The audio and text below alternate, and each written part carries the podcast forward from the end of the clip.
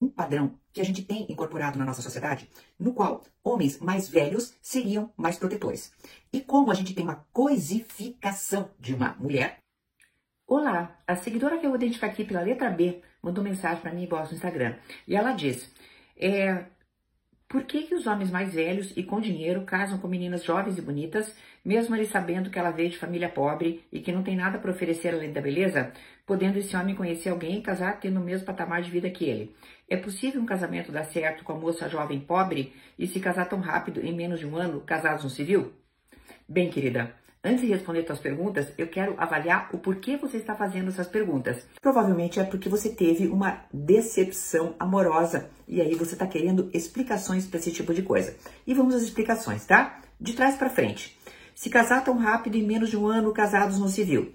Bem, querida, o que é que você mostra aí? Você mostra novamente uma observação sobre um caso específico. Casados no civil. Como se casar no civil fosse uma conquista, fosse algo a mais. Se a gente for olhar juridicamente, morar junto muitas vezes dá mais direitos para a pessoa que o próprio casamento no civil. Mas o que, que você quer mostrar com isso? Você está mostrando aí um incômodo muito, muito, muito grande.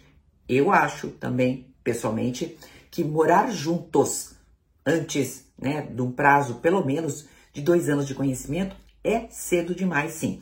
Vamos lá. É possível um casamento dar certo com uma moça jovem pobre?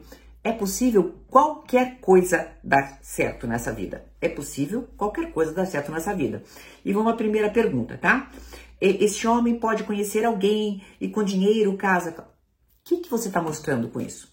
Você está mostrando para mim um padrão que a gente tem incorporado na nossa sociedade, no qual homens mais velhos seriam mais protetores.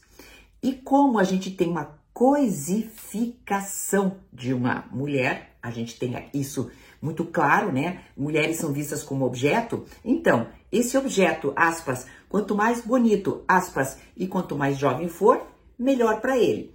Para ela, como a gente tem essa imagem também machista de que o homem mais velho e mais rico é protetor, é claro que junta uma coisa com outra e o que que dá? Dá essa conjunção que a gente chama do famoso velho da lancha. O que que eu tenho visto na prática? Na prática eu tenho visto que as relações amorosas que vão mais para frente são aquelas em que as duas pessoas têm o quê? Têm bastantes coisas em comum, têm conversas em comum, pertencem à mesma geração, têm gostos parecidos, acordam nos mesmos horários. E sim, isso também é muito importante, tá? Gostam do mesmo estilo de vida. Então, quanto mais a gente tem conjunções, quanto mais a gente tem afinidades, a gente tem uma chance de estar melhor com a pessoa que está ao nosso lado. De maneira que essa, esse tipo de compensação, tá? De homem rico, mais velho, com mulher bonita e de um padrão melhor, menor, talvez não funcione, porque talvez eles não tenham muitos gostos e muitas coisas para discutir em comum. Mas volto a falar com você aquilo que nós conversamos no comecinho. Eu estou sentindo um ressentimento muito grande por você ter tido uma decepção amorosa. Vai por mim.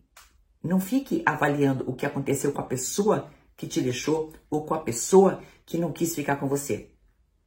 Avalie o que, que você pode fazer por você.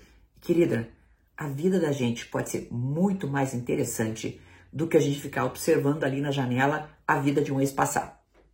Até uma próxima!